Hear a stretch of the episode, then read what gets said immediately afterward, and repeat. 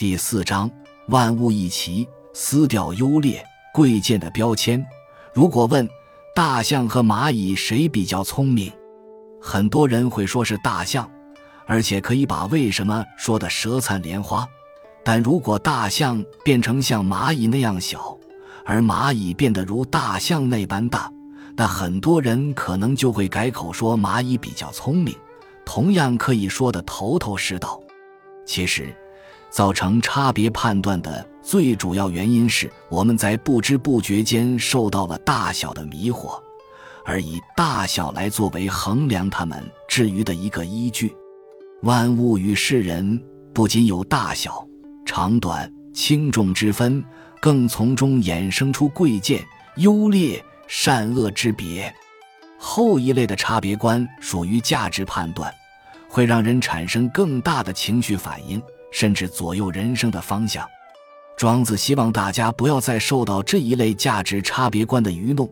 他提醒我们：从道来看，万物本没有贵贱的分别；从物来看，则各自以为贵而互相见识；从流俗来看，贵贱都由外来而不在事物自身。贵贱、优劣、善恶，并没有像公尺、公斤这种客观的衡量标准。不仅有相当的主观性，而且一个人觉得贵的，很可能被另一人认为贱。它们并非物与人的本质，而是人们强行附加上去的。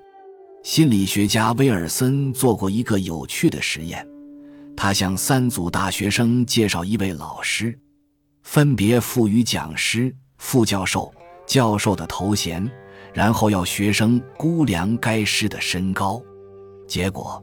该师的地位每上升一级，被估量的身高就多出约二公分。这显示在多数人的认知里，高矮与优劣有一种虚幻的连结。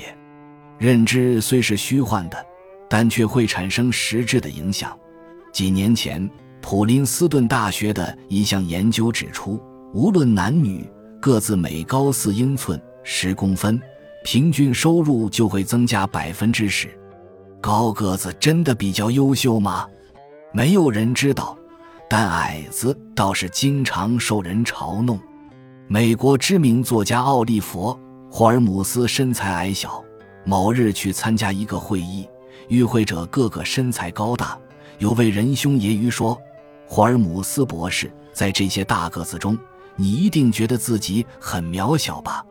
霍尔姆斯回答：“没错。”我觉得自己就好像混在一大堆铜币中的一枚小银币，相信很多人都会给霍尔姆斯喝彩，认为他以反将一军的手法在破除对方的迷障。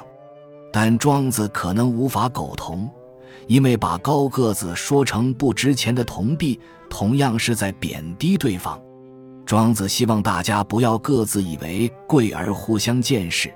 他奉劝我们能从相对论进入齐物论，从小的角度去看大，看不到全面；从大的角度去看小，会看不分明。大小各有各的合宜之处，这才是事物固有的态势。所谓尺有所短，寸有所长，每个人每样东西都各有长处，也各有短处，各有存在的道理和价值。万物一齐，孰短孰长？宇宙万物本是混同其一的，分什么长短、大小，说什么优劣贵贱呢？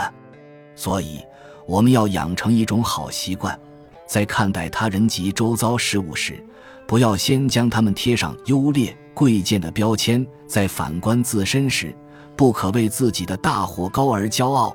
更不必对自己的小或低而自卑，一切等价奇观，那你不仅会豁达许多，而且也能慈悲许多。